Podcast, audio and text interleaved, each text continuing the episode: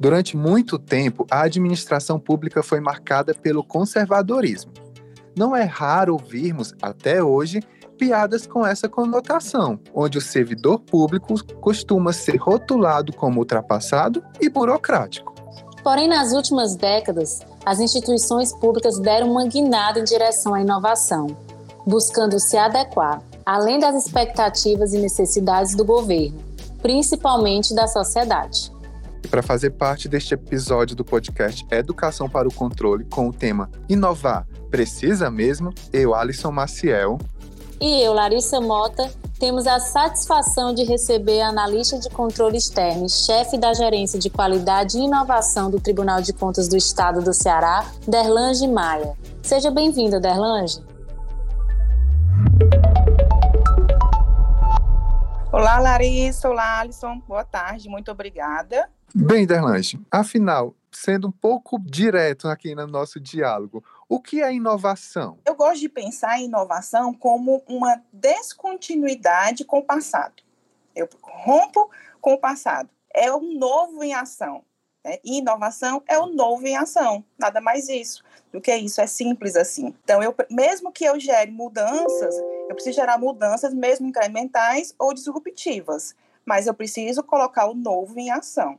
Tem um, um conceito né, que eu, eu gosto muito, que é trazido pelo Pedro Superti, que é uma autoridade aqui no Brasil em marketing digital, em que ele fala que inovação é olhar para algo velho de um jeito novo até virar algo novo.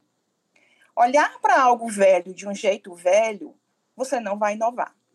Então, eu acho que é, o conceito é muito simples, né? A inovação em si ela é simples. O que a gente precisa é, é muito mais uma mudança de comportamento, de mentalidade, para que a gente busque essa inovação, colocar o novo em ação. Sempre que a gente tem um problema novo, a gente precisa buscar soluções novas e não buscar usar regras do passado que já não nos servem mais. É isso que muitas vezes nos prende, né? É, essa, é esse vínculo com o que a gente fazia no passado.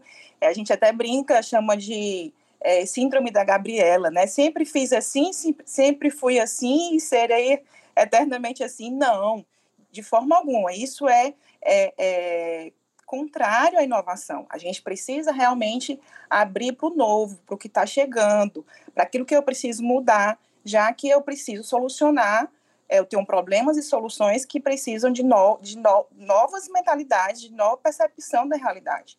E para isso, a inovação, ela precisa utilizar muito de algo que é todos nós temos desde criancinha. Na verdade, quando a gente era criança, isso era muito mais forte, que é a criatividade. A inovação ela é filha da criatividade, mas elas não se confundem, porque a inovação, para eu inovar, eu preciso de um método, eu preciso ter um, um, processo, saber o que eu estou fazendo de forma intencional e agindo, né, executando, em ação. Enquanto que a criatividade, ela é apenas a ideia. Então, ela é muito importante, a inovação, ela nasce pela, através da, da ideia, da criatividade, mas eu preciso colocar isso em prática, eu preciso colocar essa, essa ideia em ação para que eu possa transformar isso em inovação. Muitas vezes a gente, a gente acha que está inovando, mas na verdade a gente está fazendo o mesmo de sempre. E aí, para eu saber se eu estou inovando, eu, eu, é, eu gosto de pensar assim: eu estou mudando algo? Há uma mudança aqui no que eu estou fazendo? Se não há uma mudança, é a mesma coisa que eu já fazia antes, só estou fazendo de um outro jeito. Então, assim, inovação é criar algo novo que agregue valor para alguém através de um método. E o que é um método? O método é um modo de fazer, com disciplina e processo. E tem um, uma, uma, abordagem é, de inovação que eu particularmente gosto bastante, a gente procura utilizar muito nos nossos trabalhos no tribunal, que é o design thinking, que ele projeta as coisas com foco nas pessoas. Então, é uma abordagem de inovação em que eu posso trabalhar é, com foco nas pessoas, é, com, com, tentativa e erro, e que me traz uma possibilidade de solucionar problemas complexos e de, de fato, inovar. Mas aí, é, design thinking tem esse nome bonito, mas ele é simples, é, às vezes até intuitivo, a gente já, já acaba fazendo isso no nosso dia a dia. Então, para você ter uma ideia né, sobre o que é inovação, como eu posso inovar, é, se você parar um pouco, assim, se você sentar e ficar observando as pessoas à sua volta, se você sentar assim na, na, no shopping, no restaurante, para um pouco e observa observa como é que as pessoas se comportam, como é que elas interagem, como é, como é que as relações é, é, acontecem, como que funciona, como que elas circulam. Só em você parar para observar, já, vai, já vão surgir ideias, porque a criatividade ela está dentro de nós, ela é, ela nos acompanha sempre. O que a gente o que acontece é que a gente fica adulto e ela fica mais adormecida, né? Por conta das, da, da correria do dia a dia. Criatividade eu preciso parar. Então, por isso que a dica é parar e observar. Naturalmente, ideias vão surgir, você vai linkar uma coisa com a outra, você vai observar um comportamento é, em determinado estabelecimento ou de uma pessoa em que aquilo ali, de alguma forma, tem relação com o seu trabalho e, a, e aquilo vai te dar uma ideia. Então, a gente já está iniciando aí o processo de inovação. Já chegamos na ideia. Depois da ideia, você precisa se patrocinar, você precisa de fato investir no que você pensou, na sua ideia e colocá-la em prática. E de fato gastar um tempo, gastar até uma, a, a, a parte financeira, envolver pessoas. Isso é patrocinar, você patrocina a sua ideia.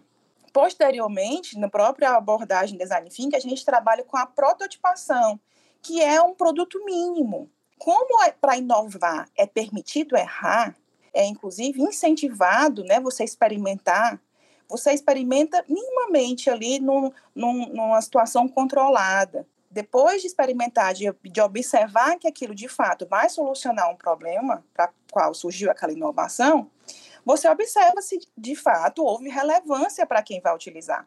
E assim você inovou. Isso é inovação. É simples, mas exige uma disciplina e um processo para cumpri-la. Muito bom, Derlange. Inclusive, quando você foi falando aí sobre a diferença entre ter ideias e colocá-las em prática, me veio que, no final das contas, para a gente realmente ter capacidade para receber uma ideia, a gente tem que ter conhecimento. Né? A ideia não chega de repente, de, a gente precisa já ter uma base para colocar em ação. Então, eu acho que à medida que a gente vai conhecendo mais, vai tendo mais é, estudos, conteúdo mesmo, acho que essas ideias também ficam mais fluídicas para que a gente coloque isso em prática, né? Então, te perguntando aqui, diante do que você falou e da onde nós fazemos parte, né, da instituição pública, do Tribunal de Contas e também a gente sabe que nossos ouvintes também são muitos dessa área, é, dentro do setor público, levando em consideração que a gente age sempre de acordo com o que está previsto em lei. É preciso mesmo inovar? Você sente que essa inovação também se faz necessária? Excelente pergunta, Larissa. Eu acho que essa pergunta ela abre nossa cabeça e talvez muitos de nós, né, agentes públicos, realmente nos perguntamos no dia a dia se é necessário a gente escuta tanto a inovação, a empresa inovadora, mas e para mim, que sou servidor público, para o meu órgão público, em que, que isso realmente é, é relevante, ou por que, que eu tenho que pensar sobre isso? E aí, para responder essa pergunta, eu faço outra. Qual é o nosso papel enquanto agentes públicos? Sempre eu gosto de voltar à origem, de voltar a razão pela qual nós existimos como agentes públicos, né, como servidores públicos, como administração pública.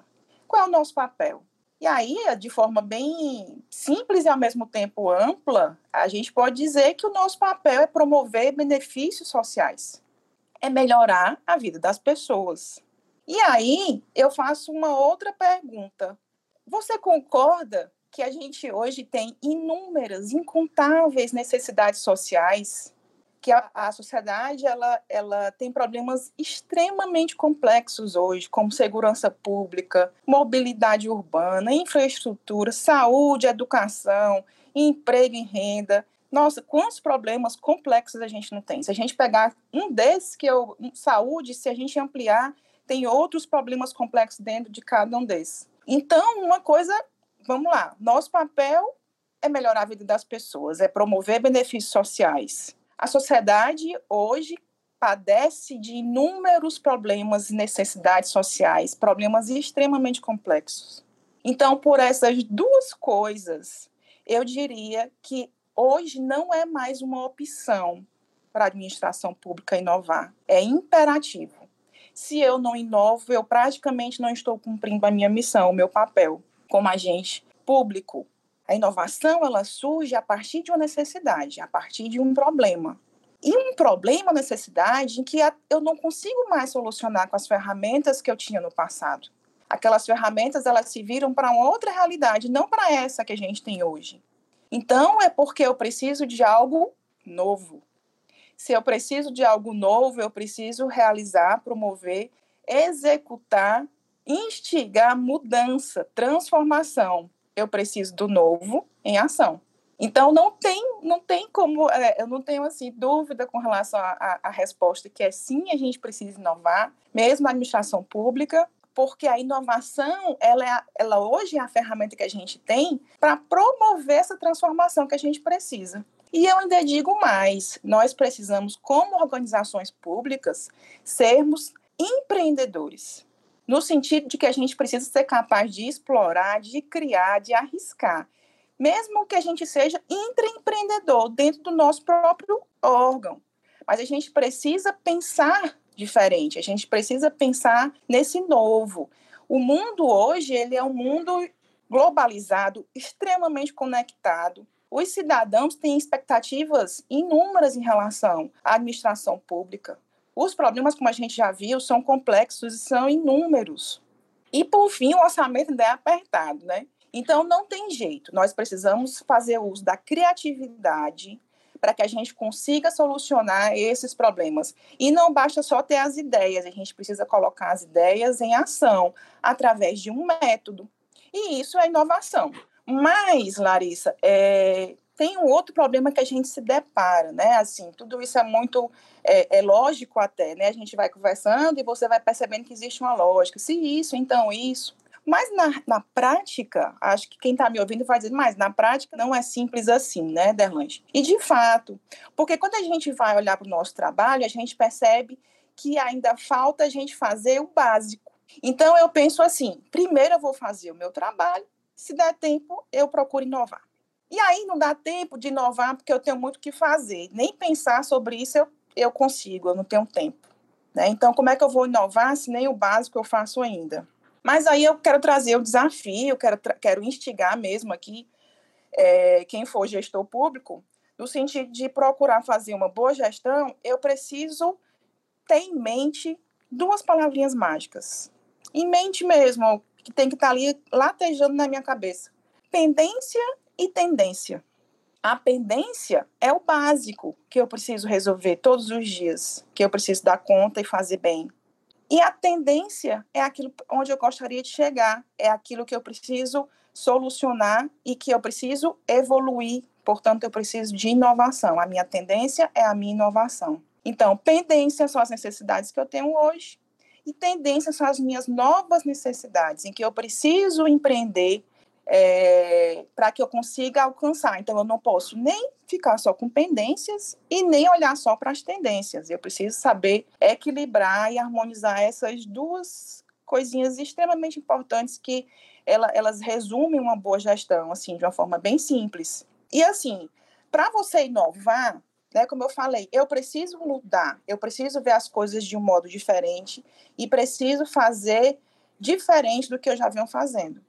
E uma coisa muito importante, muitas vezes, quando a gente fala em inovação, a gente associa logo a tecnologia.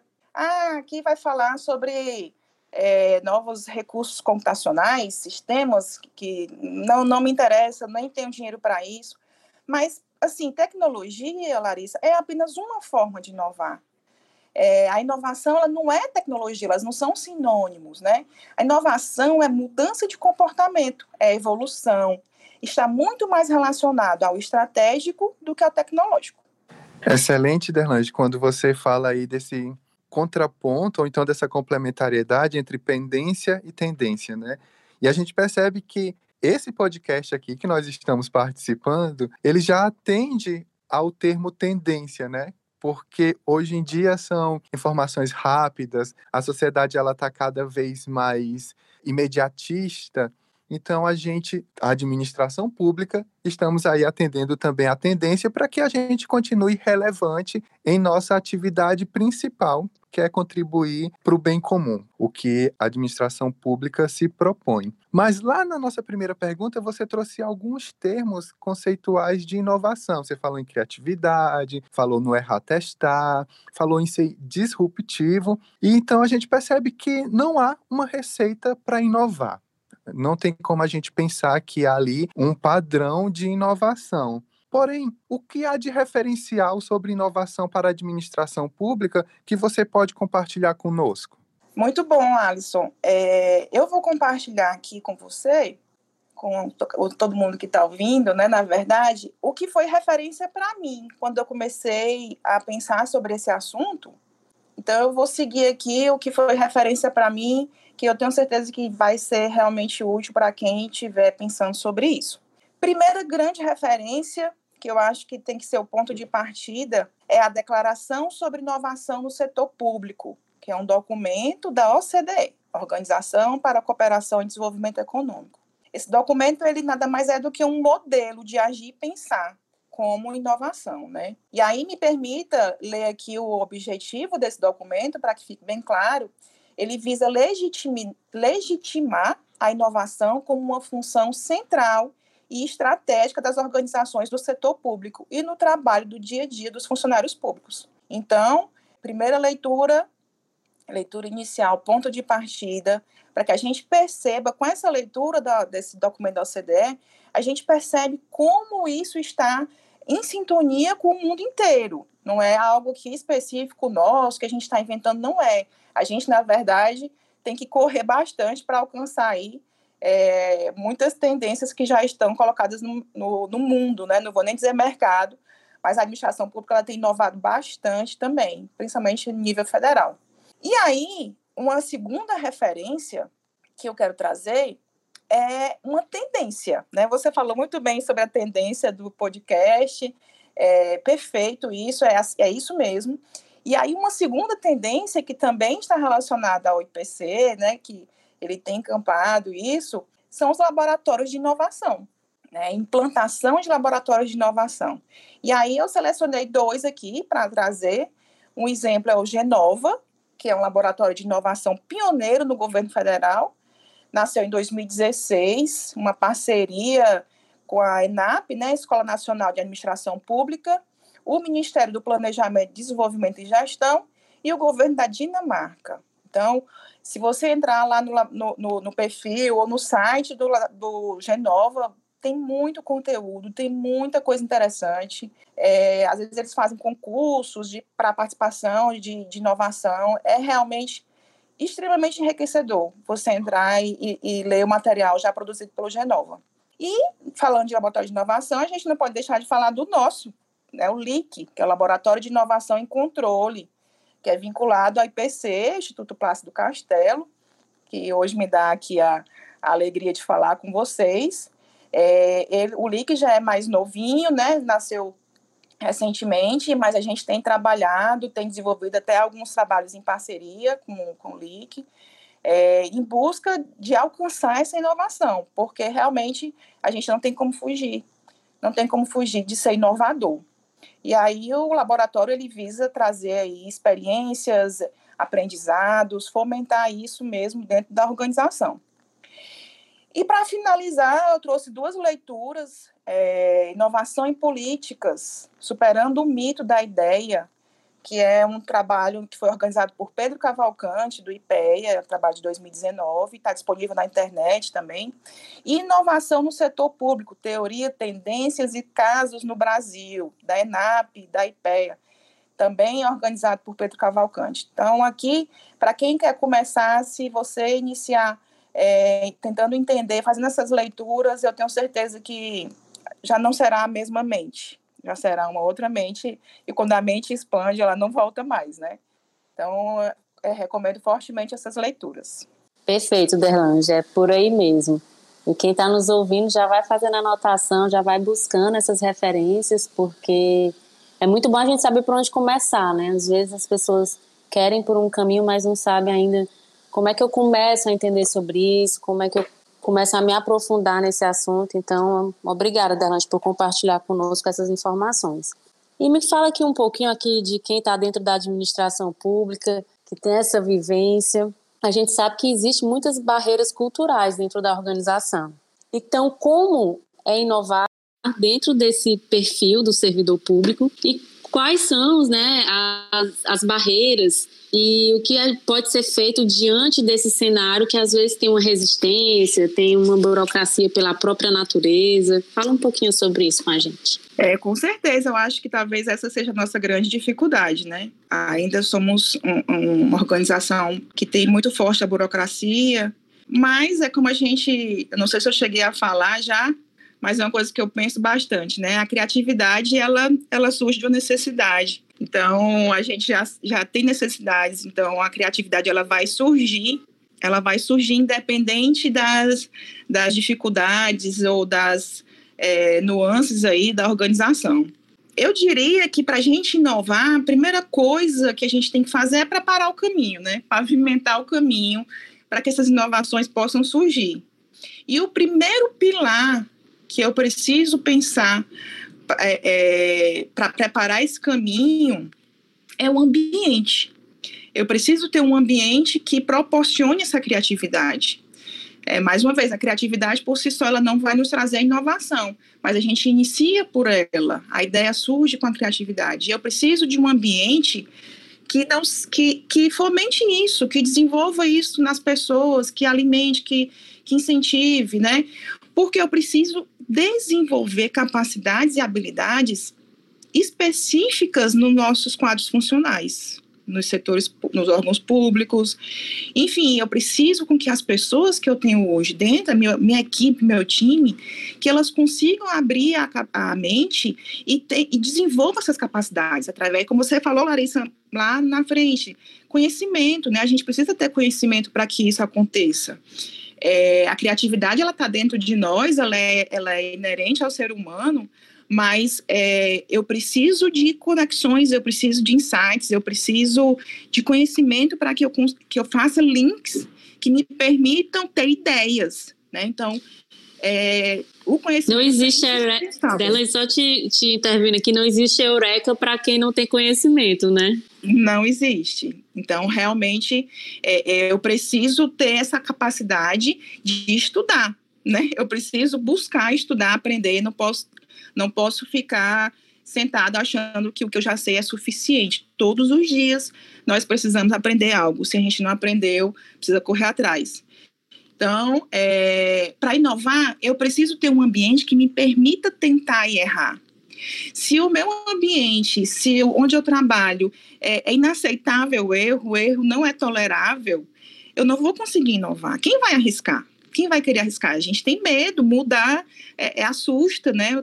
É, é, o novo ele, ele assusta, ele traz um, uma certa incerteza nas pessoas. Então, eu preciso ter a liberdade para tentar e errar. Por isso que a metodologia de inovação design thinking, ela, ela traz a questão do protótipo, porque eu, eu posso tentar ali de uma forma mais controlada, eu posso errar aqui minimamente, que não vai me trazer grandes prejuízos. Mas o ambiente que eu estou inserido, ele precisa ter é, essa diretriz. Tudo bem se você errar, vamos errar, vamos consertar, mas a gente está buscando algo muito maior. A gente está buscando é, resolver problemas. É, e aí, pessoal, assim, nesse sentido de capacidades, habilidades, é, eu gosto bastante de pensar que eu, nas pessoas, né? A gente não vai realizar nada de inovação se eu não olhar para as pessoas. Tanto as pessoas que estão dentro da instituição, que vão ser essas pessoas que vão pensar na inovação, como as pessoas que, os cidadãos, né? As pessoas que vão, de uma certa forma, é, é, que esperam por esse benefício social que a gente vai trabalhar. E aí, quando eu falo em pessoas, eu preciso alocar bem essas pessoas, eu preciso entender a minha equipe, eu preciso observar qual é o perfil das pessoas com quem eu trabalho e tentar alocá-las da melhor forma possível dentro do perfil. Quando eu faço isso, e eu incluo diversos tipos de perfis, pessoas de setores diferentes, mas que estão interligados de alguma forma, que vão consumir aquilo que a gente está pensando em, em criar, em construir, essa inclusão, ela me permite gerar algo muito melhor. É fantástico, isso a gente tem experimentado no meu setor, é, cada vez mais ouvir as pessoas, incluir pessoas com, com mentalidades bem diferentes, com que, que, trabalham em setores que muitas vezes a gente imagina que não vai ter ligação com o que a gente está fazendo, mas é impressionante a riqueza que vem de contribuições quando eu incluo pessoas, a diversidade de opinião, ela é extremamente rica e ela está ao nosso alcance, a gente não precisa pagar nada mais por isso. Então, o orçamento é curto, vamos envolver mais as pessoas, vamos trazer elas mais para participar, vamos ouvi-las e tentar aproveitar a opinião, essa opinião diversa. É extremamente rico, assim, é uma, uma coisa que quem experimenta que realmente sente a importância que é envolver as pessoas nesse processo de construção. E aí tem a questão do conhecimento, que a Larissa também já pontuou. É, o conhecimento ele está disperso na sociedade. Então, eu preciso trazer isso ao máximo para dentro do nosso, do nosso produto que a gente quer criar, da nossa inovação, né? Então é isso. Então a equipe diversa ela traz novas ideias e, e realmente ela só acrescenta e é uma dica simples mas que já vai fazer grandes diferenças. Quem estiver me ouvindo pode acreditar, confiar.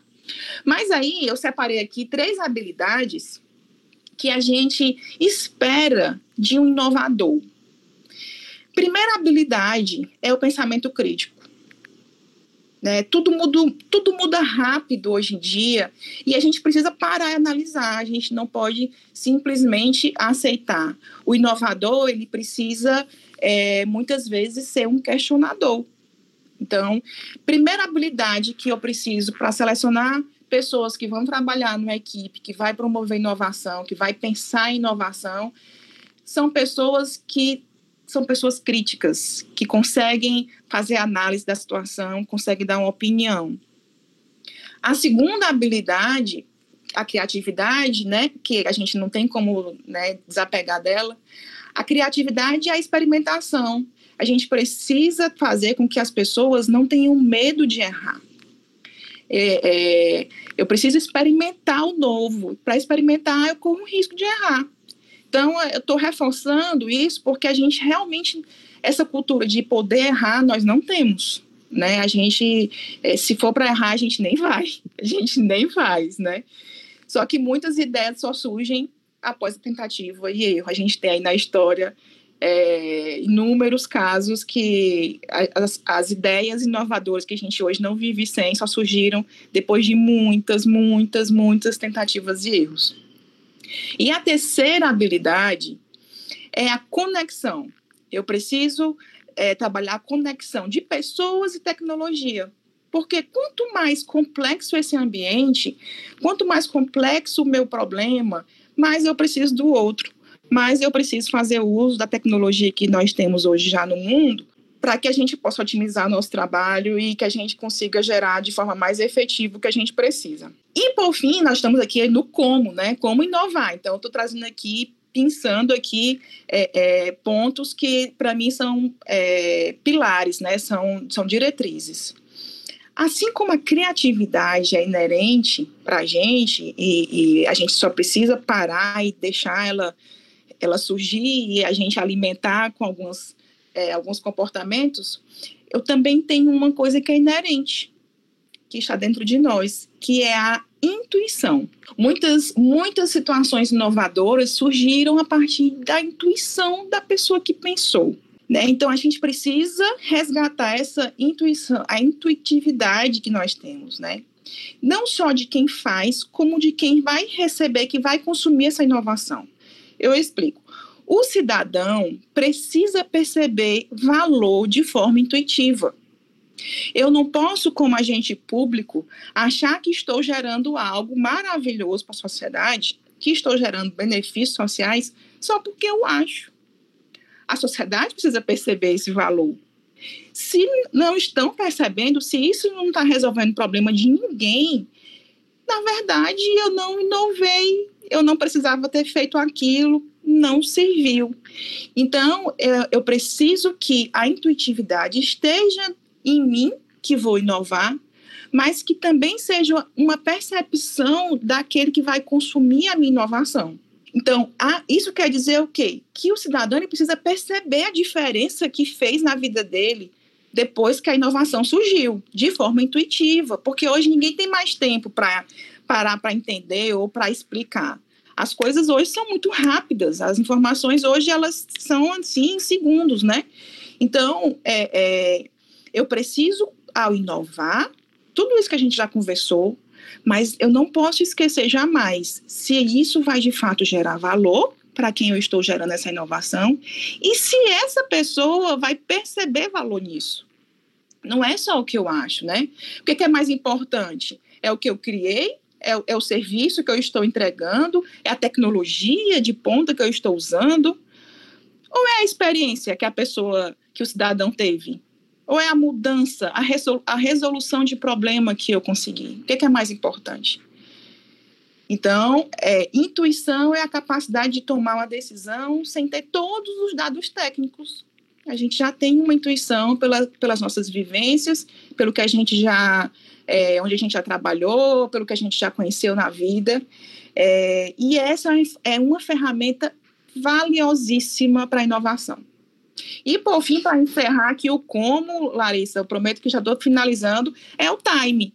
Muitas vezes eu posso ter tudo isso, eu posso ter usado a minha intuição, ter pensado num produto muito bom, no, no gerar um valor, um serviço, o que for para a sociedade, consegui implementar isso, fiz o protótipo, deu tudo certo, mas eu fiz na, no momento errado. Eu não observei o time certo. E aí somente por isso, por não ter sido no momento adequado, eu perdi. Eu perdi a percepção de valor, eu perdi a solução do problema, porque talvez o outro já tenha vindo e já tenha solucionado, ou porque aquele que recebeu nem estava preparado ainda para entender essa inovação. Tá certo? Então, basicamente, para mim, é assim que a gente inova, é, é o como para inovar. Excelente, Derlange. A gente falou aqui durante todo esse tempo e você resumiu, acho que em uma expressão, pavimentar o caminho, né? Você falou em pavimentar o caminho da inovação. E a gente sabe que, tomando isso por analogia, que toda pavimentação, ela requer esforço, ela requer método, que você disse, disciplina. E assim, para que a gente encontre o fim desse caminho, que ele nos leve a algum lugar, que é a geração do valor que você disse, a gente precisa passar por todos esses percalços também. E aí entra a minha, o meu questionamento, a minha pergunta para ti. Afinal, depois de nós pavimentarmos todo esse caminho, de a gente chegar em um lugar que agrega valor, a gente tornar esse processo de inovação válido para o nosso público, o nosso cliente. Quais são os ganhos para quem inova? Será que são alguns fios brancos ou a gente pode falar algo mais aí de ganho para quem está nessa labuta da inovação? Alisson, eu acho que os fios brancos é inevitável, são inevitáveis, né? É, mas assim, é tão bom para quem de fato se identifica com essa perspectiva né, de inovar, de colocar o novo em ação, de mudança, de transformação, que os brancos até que são irrelevantes nesse processo. Mas eu diria que o grande ganho que a gente veio conversando aqui ao longo de todo esse podcast é a solução de problemas. A gente inova para solucionar problemas. Se eu estou inovando por inovar, não serve eu tenho o meu ponto de partida é um problema, é uma necessidade, é uma dor. Se ao, ao final desse todo esse, esse caminhar aí que você está falando, se eu conseguir solucionar o problema, esse é o meu grande ganho. A ideia em si, ela vale muito pouco, como a gente conversou, né? O que de fato importa, o que de fato vale é a execução dessa ideia. Então, inovação, ela não é simplesmente uma ideia, ela é a ideia posta em ação. E aí, assim, para trazer, é, é, eu falei que os ganhos, né, são, a, são as soluções dos problemas, mas olhando para o nosso mundo, né, administração pública, eu anotei aqui algum, alguns ganhos que a gente já visualiza hoje na sociedade, que eles são ganhos públicos e que vieram de é, é, produtos inovadores, como o governo eletrônico, é, como uma estratégia né, de, de ampliação e facilitação de acesso do cidadão na administração pública, é, é, políticas, né, arranjos de políticas públicas que permitem que o cidadão participe mais, seja mais ativo nessa produção de bens públicos, é, atuar em rede, né, em parcerias entre as, as organizações públicas. Isso também tem sido uma inovação e tem trazido ganhos imensuráveis para a administração pública, é, a própria utilização de tecnologia da informação também, isso faz com que a gente, são ganhos, a gente, né, é perceptível quantos ganhos a gente tem através da tecnologia. Então, assim, eu posso dizer que os ganhos é maior agilidade, maior eficiência, é, uma experiência, uma melhoria da experiência do, do cidadão, da sociedade, com aquilo que a gente entrega para a sociedade. Então, assim, eu diria que nós vivemos tempos de ruptura na nossa sociedade hoje, sociedade moderna. É, é, é, a gente todos os dias a gente vê situações de ruptura com o velho. Então, transformar, eu preciso é, substituir o melhorar. Hoje não dá mais só para melhorar, a gente precisa mudar, precisa transformar a nossa realidade. E aí, é, eu queria dizer para você o seguinte: que não é o futuro que vai criar o futuro. O futuro que eu quero, eu tenho que criar agora, no presente, né? Então, é, é, esse ganho que eu quero ter lá na frente, eu preciso trabalhar nele hoje. Porque o que a gente tem é o hoje. A gente não tem, nem tem passado nem futuro, a gente só tem o presente. A gente trabalha o presente para conquistar esse futuro. Então, assim, é,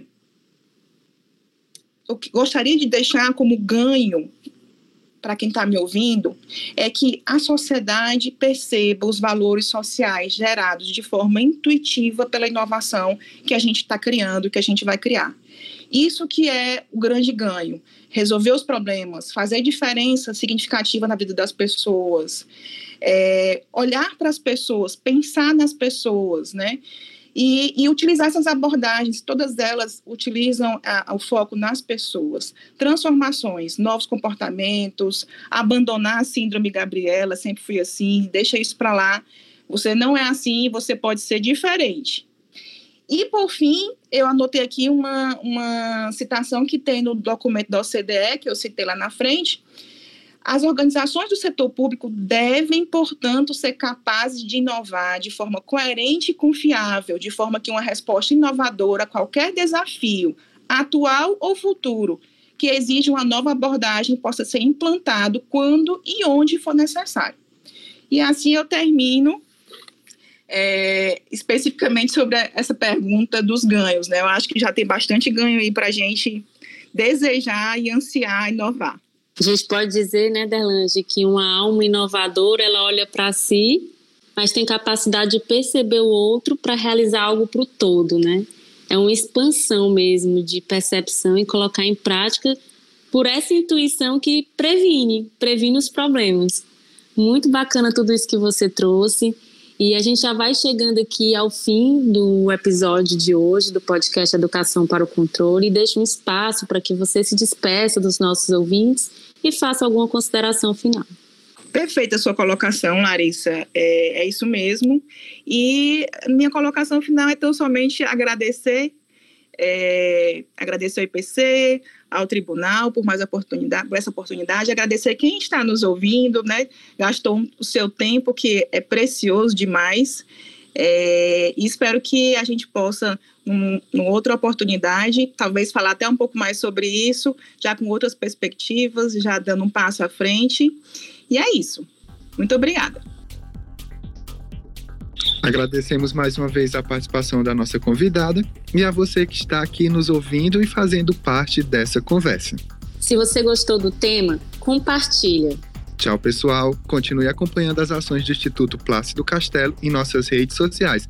Não se esqueçam de compartilhar. Até o nosso próximo encontro.